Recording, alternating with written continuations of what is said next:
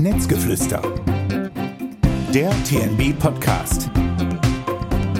Weil wir am liebsten über Tennis sprechen. Hallo und herzlich willkommen zu Netzgeflüster. Infos, Talks und Emotionen rund um unseren Sport und unseren Verband. Der Tennis-Podcast für Niedersachsen und Bremen, aber auch über die Landesgrenzen hinaus. Für mich ist es das erste Netzgeflüster. Ich bin Olli Seidler, Kommentator beim Fernsehsender Sky, Podcaster für Bild Online, immer wieder bei Antenne Niedersachsen dabei und seit mehr als zehn Jahren Moderator und Platzsprecher beim ATP Challenger Event in Braunschweig. Es ist mir eine Ehre und Freude, euch ab sofort auch durch das Netzgeflüster begleiten zu dürfen. Ich darf moderieren, Antworten, Einschätzungen und die Expertise, die kommen vom Chef selbst. Immer ansprechbar, immer nahbar, immer mit dabei, der Präsident des TNB, Reik Packeiser. Hallo Reik. Hallo Olli, schön, dass du uns in Zukunft als Moderator hier begleiten wirst und äh, damit auch äh, unsere begonnene Podcast-Tradition, die wir gestartet haben vor rund anderthalb Jahren oder knapp zwei Jahre ist es ja inzwischen schon her, als wir dann auch im Zuge der Pandemie dieses Format mitentwickelt haben, dass wir das jetzt auch mit dir gemeinsam dann weiter voranbringen und weiterentwickeln. Also auf die nächsten zwei Jahre mindestens. Also, auf geht's. So, der erste Monat des Jahres 2022 ist ja rum. Bist du denn gut reingekommen, Reik? Ist der TNB gut gestartet? Ich glaube, der, der Tennissport insgesamt ist äh, gut äh, gestartet. Wir haben ähm, die Situation, dass wir ja nach wie vor eben Einschränkungen äh, aufgrund von Corona haben, die für uns aber in unserem Sport äh, durchaus äh, erträglich sind, wenn man das mal so sagen darf. Es ist alles ganz okay. Ähm, wir können unseren Punktspielbetrieb normal machen. Wir können Turniere halbwegs normal austragen. Natürlich haben wir erhöhte Aufwände bei allem. Wir haben die Testung, wir haben äh, die Kontrollen äh, von 2G in den Hallen. Äh, klar, alles Rahmenbedingungen, die nicht unbedingt einfach sind. Aber insgesamt äh, können wir, glaube ich, froh und dankbar und glücklich darüber sein, dass wir überhaupt Tennis spielen können und das mit Erfolg. Auch wenn die Australian Open derzeit nicht ähm, von sportlichem Glanz aus äh, deutscher Sicht überstrahlt werden. Aber es ist alles für uns im TNB-Land in Ordnung. Hast du dem Sascha auch mehr zugetraut? Ich hätte mir vor allen Dingen mehr gewünscht. Also Zutrauen ist ja immer so eine Sache und Sport ist ja auch kein Wünsch, der was Konzert. Und äh, gerade im, im, absoluten Spitzensport, das weißt du ja selber, da ist es äh, immer auch die Tagesform, äh, die eine große Rolle spielt. Ähm, aber ich äh, würde mir für dieses Jahr tatsächlich wünschen, dass er mindestens ins äh, Halbfinale nochmal oder ins Finale bei anderen äh, Grand Slams kommt und idealerweise auch eines äh, gewinnt, damit diese elendige Diskussion auch irgendwann mal beendet ist, wann er denn Nummer eins gewinnt. Also je länger diese Phase dauert, desto blöder wird das auch für alle Beteiligten. Und eins äh, vielleicht noch dabei, ähm, was man in der Tat in der Diskussion jetzt in den letzten Tagen wieder auch gemerkt hat, ähm, wenn wir mal äh, Zverev und Kerber und äh, vielleicht noch äh, Struff und äh, Petko äh, beiseite lassen, dann haben wir tatsächlich die Aufgabe, und da meine ich jetzt im deutschen Tennis insgesamt, im Nachwuchs ähm, Personen heranzuführen, die in die Spitze ebenfalls mit vordringen können. Und da haben wir ein dickes Brett vor der Brust. Das wissen wir im DTB schon seit längerem. Das ist jetzt keine neue Erkenntnis. Das ist vielleicht eine neue mediale Erkenntnis. Aber im Deutschen Tennisbund ist diese Erkenntnis schon vor längerer Zeit äh, gereift. Und das hat eben was auch mit Nachwuchsförderung, Nachwuchsarbeit äh, zu tun und auch mit der Tatsache, dass äh, Spitzensport nur dann zustande kommt, wenn man ähm, sich im Training richtig quält. Und gerade im Tennis spielt das eine große Rolle. Ein paar heiße Eisen haben wir da ja im Feuer vom TNB, da wollen wir dann am Ende auch nochmal drauf eingehen. Von mir nochmal ein ganz kurzer Hinweis äh, zum Technischen wir sind natürlich in pandemischen Zeiten. Das heißt, dass wir jetzt hier nicht alle beieinander sitzen äh, und sein können, sondern dass wir uns per Zoom zusammengeschaltet haben. Und da gibt es dann auch mal ein bisschen unterschiedliche Tonqualität. Das ist halt so, müssen wir noch ein Stück weit akzeptieren. Das wird sicherlich auch dann demnächst wieder anders werden. Also, Netzgeflüster schnappt sich ja in jeder Ausgabe auch ein wichtiges Thema um das dann auch intensiver zu beleuchten. Heute wollen wir über Nachhaltigkeit im Tennisverein reden. Dafür haben wir auch gleich einen ganz tollen Gast, Bianca Quadokus. Sie ist Referentin im Ressort Sportstätten, Umwelt und Nachhaltigkeit im Deutschen Olympischen Sportbund. Ich sage nur Hashtag Ziele brauchen Taten. Bevor wir mit Bianca reden und sie quasi ins Kreuzverhör nehmen, die Frage an Reik, Thema Nachhaltigkeit. Da habt ihr ja beim TNB auch was in der Pipeline. Was ist das genau? Was bietet ihr den Vereinen an? Also das gesamte Thema ist ähm, tatsächlich auch schon längere Zeit bei uns auf der Agenda. Äh, ganz konkret bieten wir dem Verein auf jeden Fall alle Beratung rund äh, um die Vereinsentwicklung mit an. Das heißt, ähm, bei unserem Ressort Sportentwicklung, wo ja auch Vereinsberatungen stattfinden, äh, kann man sich konkret zugeschnitten auf seinen Verein beraten lassen, welche Aktivitäten kann man starten im Sportstättenbau, im im Bereich der Energieversorgung, zum Beispiel bei Hallen ist das Thema Licht äh, ja ein, ein wichtiges. Ähm, ich kann äh, über die gesamte Infrastruktur äh, und über eventuelle Neubauten, Umbauten auch reden, äh, Förderungsprogramme, die es äh, seitens der Landes- und der Bundesregierung gibt. Also alles das, was ähm, mit der nachhaltigen Infrastrukturentwicklung zu tun hat, wird bei uns dann auch beraten. Und ich kann auch sagen, dass wir im Jahr 2022 ähm, das gesamte Thema auch nochmal für den TNB konzeptionell neu aufrollen werden. Also wir hatten vor kurzem im Präsidium eine Klausurtagung, wo wir uns dieses Themas nochmal mit vorgenommen haben. Und äh, wir haben für uns verabredet, dass wir nochmal eine Nachhaltigkeitsstrategie, die diesen Namen auch tatsächlich verdient, richtig entwickeln äh, im TNB und das dann auch auf die Vereine ausrollen. Also aktuell schon Aktivitäten in der Beratung, Infrastrukturprogramme, Energieversorgung insbesondere und äh, alles, was mit Nachhaltigkeit auch im, ähm, im Sportbetrieb zu tun hat, also Tennisbälle äh, und Balldosen richtig äh, entsorgen etc. pp. Und konzeptionell beschäftigen wir uns damit. Das war eine also, lange Antwort auf eine kurze Frage. Ne? Ja, aber es ist ja natürlich auch äh, logischerweise ähm, schon das und wird noch stärker das Thema des 21. Jahrhunderts. Und deshalb holen wir jetzt die Bianca mit rein. Du warst unter anderem beim Bundesamt für Naturschutz, jetzt bist du beim DOSB, Thema Nachhaltigkeit. Wie bist du zum DOSB gekommen?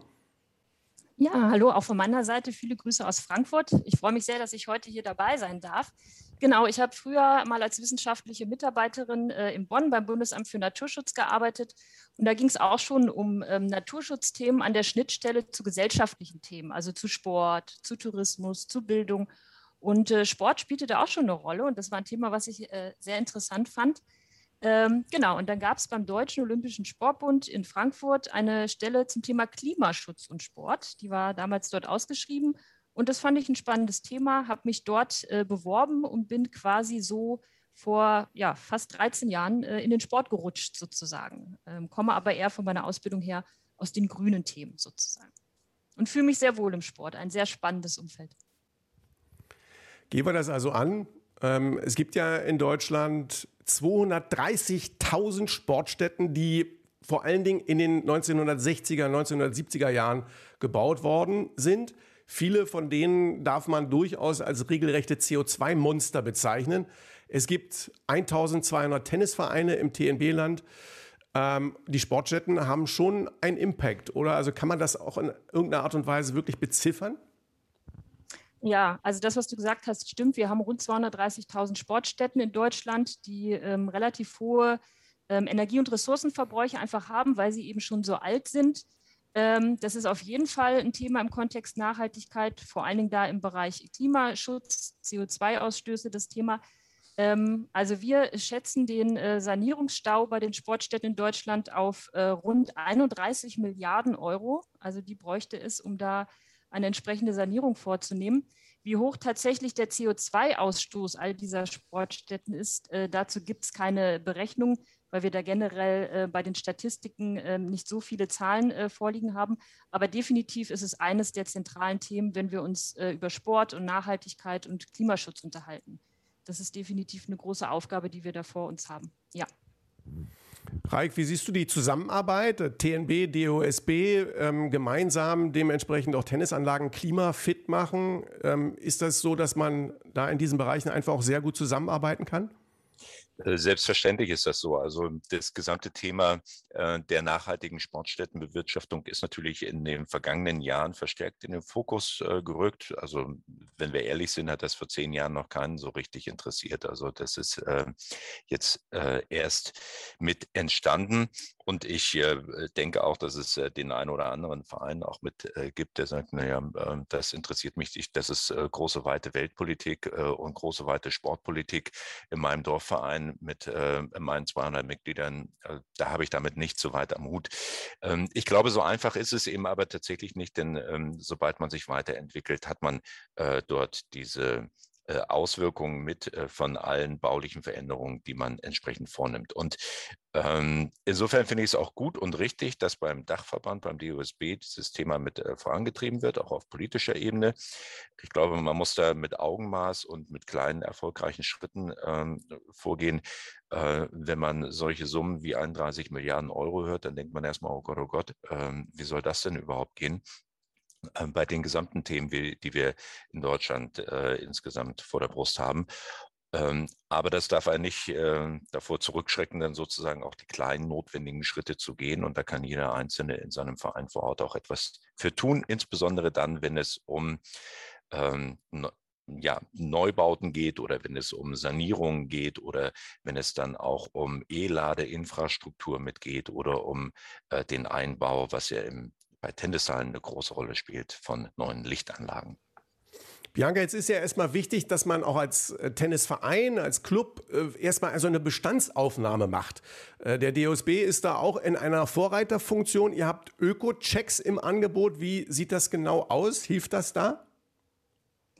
Ähm, genau, also auf jeden Fall kann jeder Verein da aktiv werden und äh, jede energetische Sanierungsmaßnahme vor Ort äh, bringt auf jeden Fall einen wertvollen Beitrag. Das kann ja nur so funktionieren, indem wir eben anfangen bei uns vor Ort. Ähm, und ähm, ja, es gibt äh, sogenannte Öko-Checks, die sind jedoch nicht bei uns beim DUSB angesiedelt. Also wir beraten generell nicht direkt Vereine, sondern bei uns sind ja die ähm, 100 großen äh, Verbände Mitglieder und über die transportieren wir quasi die Themen dann auch äh, erstmal in unsere Mitgliedsorganisation und die dann wiederum an die Vereine.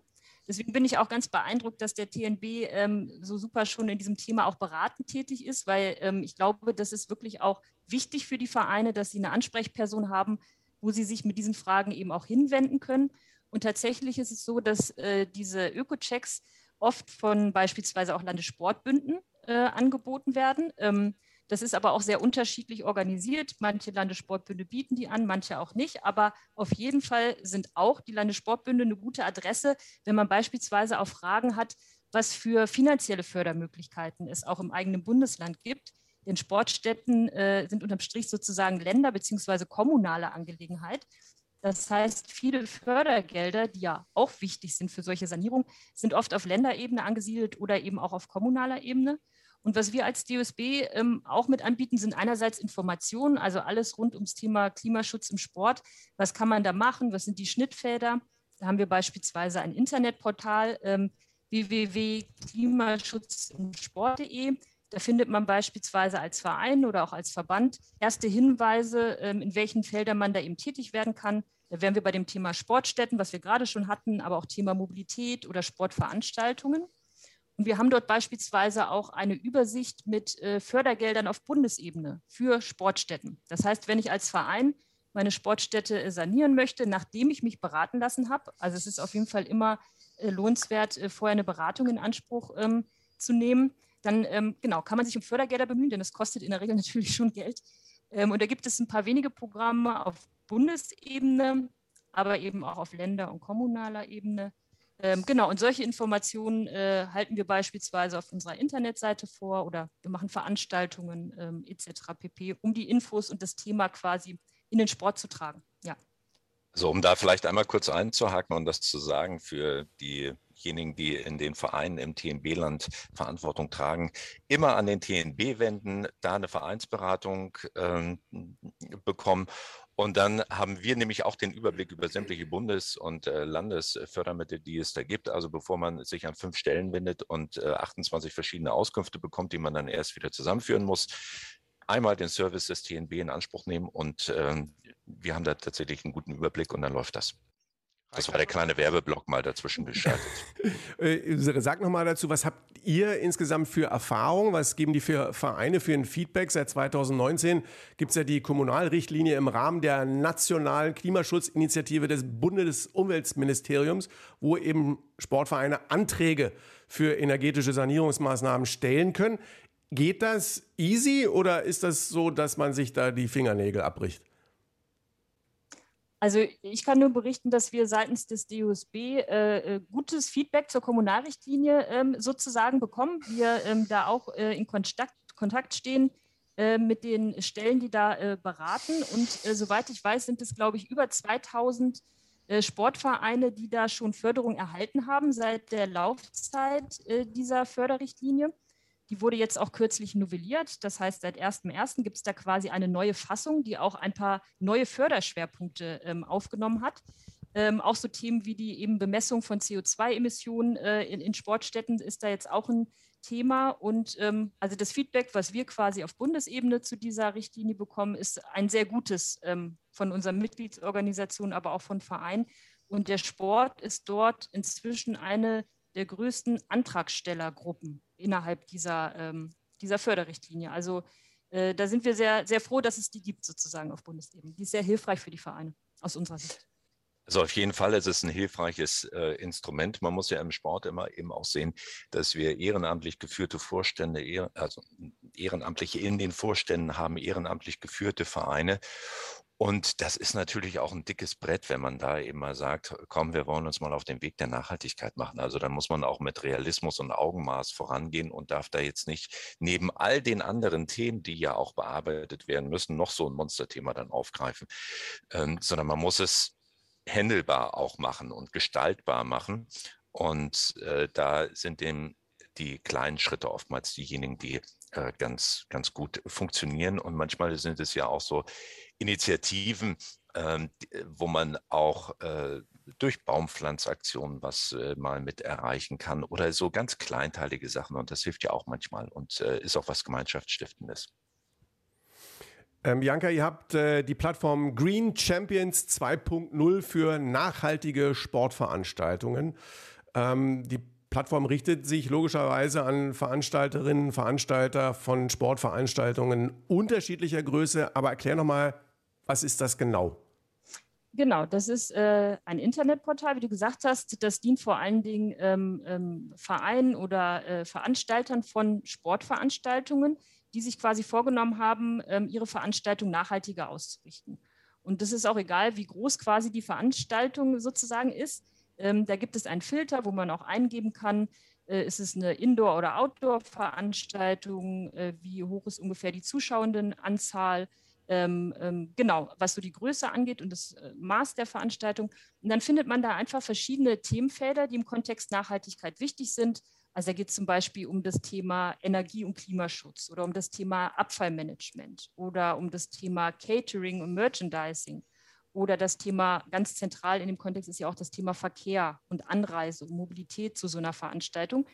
Also da gibt es ja wirklich verschiedene Themen, die ja nachhaltigkeitsrelevant sind. Ähm, und dort findet man eben eine Übersicht über diese Themen und auch ganz konkrete Maßnahmen, eben gefiltert, je nachdem, wie groß auch die Veranstaltung ist, konkrete Maßnahmen, was ich als Veranstalter ähm, in den verschiedenen Themenfeldern tun kann. Man findet auch Checklisten, die man sich ausdrucken kann. Und ähm, genau, auch verschiedene Praxisbeispiele. Was mich noch interessieren würde, wenn du jetzt praktisch wirklich kleinteilig rein in die Vereine, in der Region etc. Vielfach sind die Kommunen Eigentümer und die Mietverträge sind nicht an Energieverbrauch gekoppelt. Wie schafft man da insgesamt auch Motivation, dass man sagt, irgendwie hier, ähm, wir, wir sorgen dafür, dass es Kostenverringerung bei Energie oder bei Wasser gibt? Was kann man da machen? Was kann man da noch mit an die Hand geben? Ja, ich glaube, dass es da oft dann auch natürlich an Personen im Verein ähm, hängt, die sozusagen sich für das Thema interessieren und sich vor Ort auch engagieren und äh, versuchen, die äh, Mitglieder und die Leute, die im Verein unterwegs sind, einfach mitzunehmen.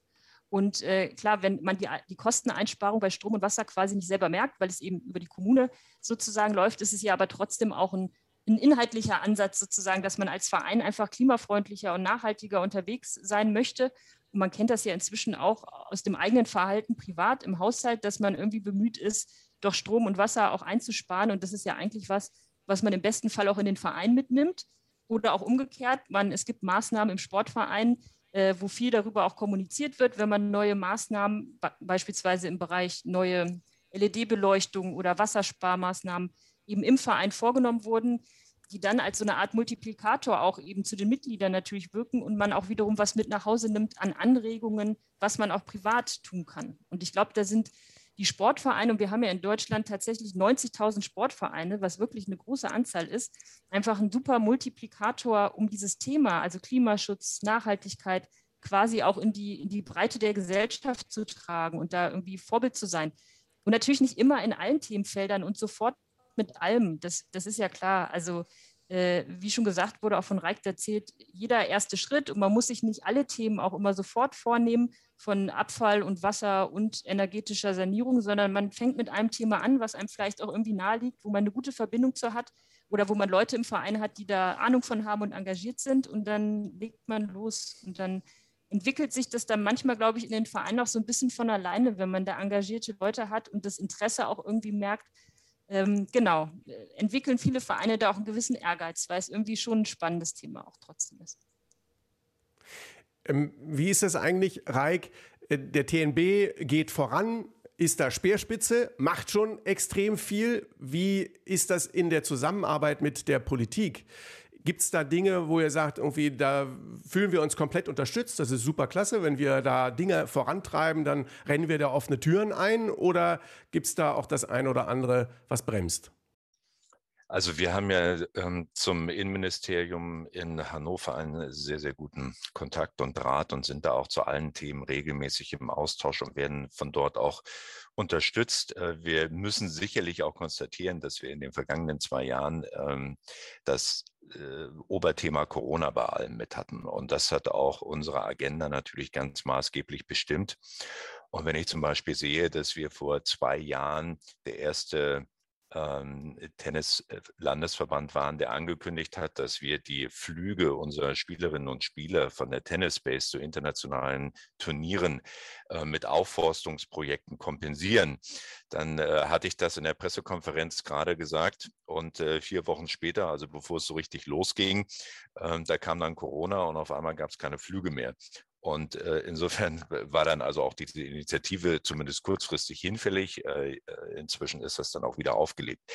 Ähm, also wir, wir bekommen eine große Unterstützung äh, natürlich äh, aus den Ministerien. Wir laufen offene Türen ein, aber man muss eben auch realistisch bleiben. Und äh, Corona hat vieles dominiert, hat Ressourcen gebunden, äh, sodass wir dann auch noch weiterhin Luft haben, uns damit zu beschäftigen, wenn das jetzt äh, dann hoffentlich auch mal aus dem Alltag ein bisschen äh, verflogen ist, das äh, gesamte Thema Corona. Und deswegen ja auch dieser Hinweis vorhin von mir, dass wir zu diesem Thema nochmal eine äh, komplette Konzeption, eine Strategie entwickeln, die wir dann im ersten Halbjahr äh, zustande bringen werden und im zweiten Halbjahr dann mit der Umsetzung von unserer Seite aus starten werden.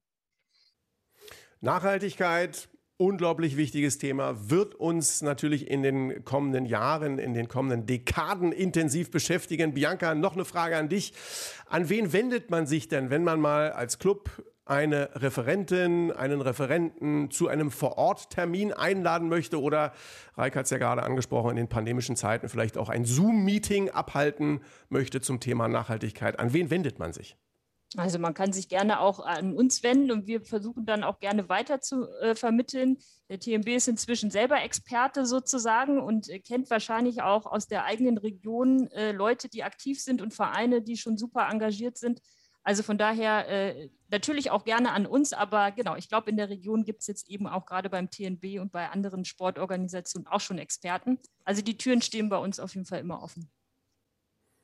Das heißt, gemeinschaftlich schreitet man voran. Reik, äh, beim TNB wäre das dann dementsprechend.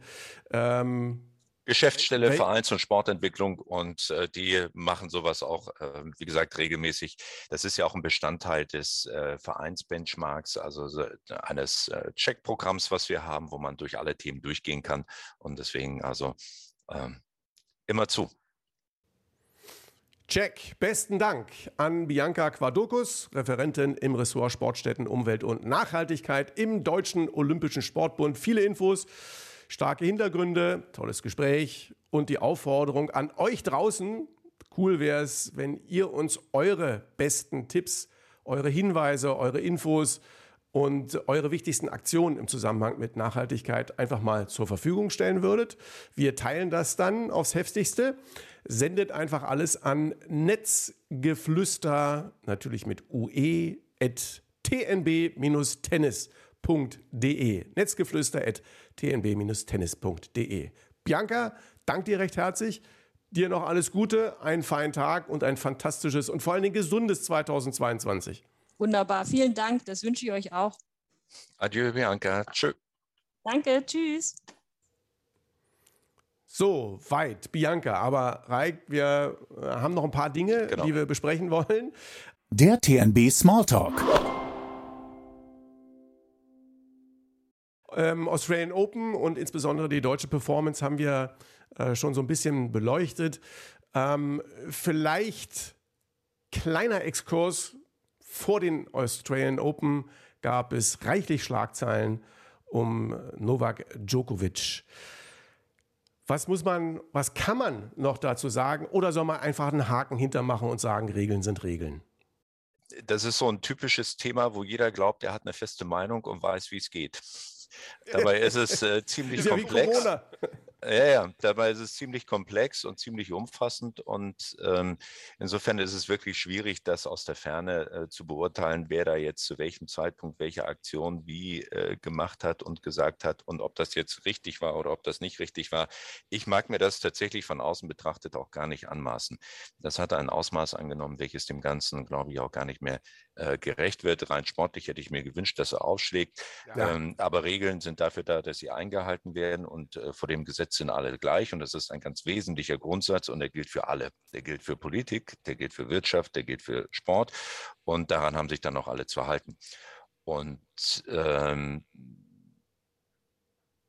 that's it. Ich glaube, viel mehr äh, gibt es dann auch gar nicht mehr dazu zu sagen. Ähm, und äh, seitens äh, eines, eines TNB oder auch äh, vom DTB, glaube ich, muss man da auch ähm, gar keine offiziellen Stellungnahmen äh, zu abgeben, weil das ein, ein, äh, ein ziemlich gehyptes Thema dann auch äh, war und äh, man muss sich ja nicht an jedem Hype dann immer auch beteiligen. Hypen wir doch am besten die TNB-Talente. Und mhm. da gibt es ja auch einige und das äh, hat uns natürlich in, in Entzücken versetzt. Ähm, äh, Im DTB-Kader Angelina Wirges, Nicole Rifkin, Julia Middendorf im Perspektivkader mit dabei. Ähm, sag noch mal was dazu, das ist hervorragend. Das ist natürlich ähm, ein, ein Sprungbrett, äh, was äh, diese drei Frauen dort jetzt haben. Und ähm, da zahlt sich natürlich auch die jahrelange Arbeit in unserem Ressort Leistungssport mit aus. Da zahlt sich die jahrelange Arbeit an der Tennisbase in Hannover mit aus.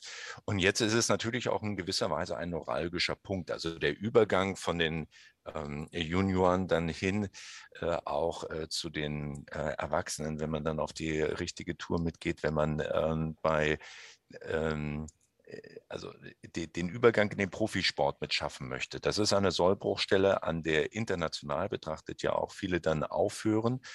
Und da wird sich jetzt in den nächsten zwei Jahren im Grunde genommen entscheiden, äh, ob die von dir genannten äh, das, das hinbekommen oder nicht. Ähm, das ist der Traum von den dreien auch, dass sie das schaffen. Und sie tun auch sehr, sehr viel dafür, dass sie das hinbekommen, alle drei. Und äh, von daher drücken wir die Daumen. Wir unterstützen sie, wo wir nur können, äh, dann dabei. Die Leistung auf dem Platz, die entscheidet am Ende und das kriegen sie dann alleine hoffentlich hin. Dann ähm, wollen wir noch auf ähm, etwas vorausschauen, ganz kurz. Das ist nämlich das TNB Tennis Camp auf Mallorca Ende März bis Anfang April. auch das kann wieder stattfinden in pandemischen Zeiten, richtig? Genau, aktuell äh, kann es stattfinden und wir gehen auch aktuell nicht davon aus, dass es äh, irgendwie abgesagt werden muss. Also wer immer schon mal äh, Urlaub und Tennis miteinander verbinden wollte, kann das äh, ganz wunderbar tun. In früheren Zeiten gab es ja auch äh, dann Vereine, die sich da äh, halb geschlossen ähm, zu einem solchen Tenniscamp bewegt haben. Also das ist ein, ein Angebot, welches nach wie vor äh, ja auch äh, spannend und interessant ist und wo wir uns freuen, wenn äh, dieses Tenniscamp auch mit besucht wird und ist ja auch etwas, was äh, Vereine aktiv nach innen mit kommunizieren können. Also wir haben ja die positive Situation äh, gehabt im vergangenen Jahr, dass wir einen Mitgliederzuwachs haben. Und jetzt kommt es natürlich auch für die Vereine darauf an, dass sie Angebote haben ähm, für Mitglieder, damit die auch gehalten, gebunden werden und äh, da können solche Reisen natürlich auch was äh, Spannendes sein oder auch ähm, andere attraktive Angebote, die in dem Verein individuell entwickelt werden. Also nur um das mal zu sagen, wir haben rund ähm, ein Prozent, anderthalb Prozent mehr persönliche Mitglieder und gerade in den äh, Städten äh, gab es da Respekt. eine mit einem erheblichen Zulauf. Genau, das war war ein gutes Ergebnis im vergangenen Jahr. Liegt aber natürlich mit an der Arbeit der Vereine vor Ort, dass die dann auch ein Umfeld geschaffen haben, wo sich dann diejenigen, die sich für Tennis interessieren und mal ähm, an das Vereinstor klopfen, auch wohl und aufgehoben fühlen. Letzte Frage, da könnte man jetzt natürlich noch einen längeren Themenkomplex draus machen, aber das äh, jetzt nur noch mal in äh, gebotener Kürze quasi. Ähm, nochmal der Rückblick auf das Jahresgespräch mit dir über die Zukunft des TNB und mit dem Rückblick auf das Jahr 2021. Äh, sag mal, was waren da die wichtigsten Punkte? Das ist natürlich auch medial transportiert worden, aber nicht jeder hat es mitbekommen. Sag da nochmal ganz kurz dazu, was da herausgestochen hat. Also das äh, Jahrespressegespräch fand ja vor kurzem statt. Ähm, was waren die wichtigsten Punkte? Erstens äh, die positive Mitgliederentwicklung. Ähm, äh, zweitens der medial hier und da geäußerte Punkt, dass wir Corona-Gewinner wären. Ähm, das ist ein Wort, äh, was, glaube ich, überhaupt nicht in die Landschaft passt, sondern ähm, es ist so, dass der Sport eine große, eine wichtige Rolle insgesamt spielen muss bei der Bewältigung äh, der, der Auswirkungen äh, dieser Pandemie. Und wenn dort eine Sportart Angebote machen kann, wie das bei Tennis der Fall ist, dann ist das sehr gut und richtig und wichtig. Mir ist auch ganz wichtig, dass die Rolle des Sports bei der Bewältigung der physischen und der psychischen Belastung äh, wirklich gewürdigt werden. Und das habe ich auch in den Mittelpunkt des Pressegesprächs mitgestellt. Äh, das kam mir auch seitens der Politik in den vergangenen Wochen und Monaten oftmals viel zu kurz. Also selbst in der Phase eines Lockdowns konnte man immer Sport machen. Man konnte immer draußen joggen gehen. Und niemand war gezwungen, sich einzuschließen und de, den Fuß nicht mehr vor die Tür zu setzen. Und Sport ist einfach wichtig. Das hat eine große Rolle gespielt in dem gesamten gesamten Pressegespräch und natürlich auch alles das, was wir an äh, Initiativen haben im Leistungssport. Also vielleicht noch zwei Hinweise auf ähm, ITF-Turniere, die wir in diesem Jahr haben, also von der International Tennis Federation. Da haben wir einmal im Mai und einmal im September die Radio 21 Open. Das sind wichtige Jugendturniere der zweithöchsten und äh, vierthöchsten Kategorie. Wir haben die Braunschweig Open. Also es wird nicht langweilig in diesem Jahr und es wird wieder ein hoffentlich gutes, spannendes, volles Tennisjahr mit vielen Turnieren, mit viel Wettkampfsport, hohem Punktspielbetrieb. 800 Vereine waren im vergangenen Jahr dabei. Dieses Jahr machen wir noch drei Prozent mehr. Also auf geht's. Wunderbar. Alle vom Orden des durchgetretenen Gaspedals. Sensationell. Ähm, das war ein toller Podcast, hat mir riesig Spaß gemacht, beim ersten Mal jetzt hier mit dabei zu sein. Ähm, wichtiges, spannendes Thema, Nachhaltigkeit und das Ganze in lockerer, spannender Runde, aber auch äh, interessant beleuchtet. Dankeschön, Reik, dass ich äh, hier mit am Start sein kann. Dankeschön an den TNB. Bianca haben wir schon ordentlich verabschiedet. Insofern von meiner Seite aus äh, wünsche ich allen im TNB-Land äh, einen weiterhin wundervollen Start ins Jahr 2022 und auch euch gilt natürlich, bleibt gesund. Das letzte Wort hat der Präsident. Dankeschön, Olli, für die charmante Moderation und äh, wie immer gilt, äh, geht auf die Plätze, spielt Tennis, haltet euch fit, haltet euch gesund und herzliche Grüße, ihr und euer Reik Packeiser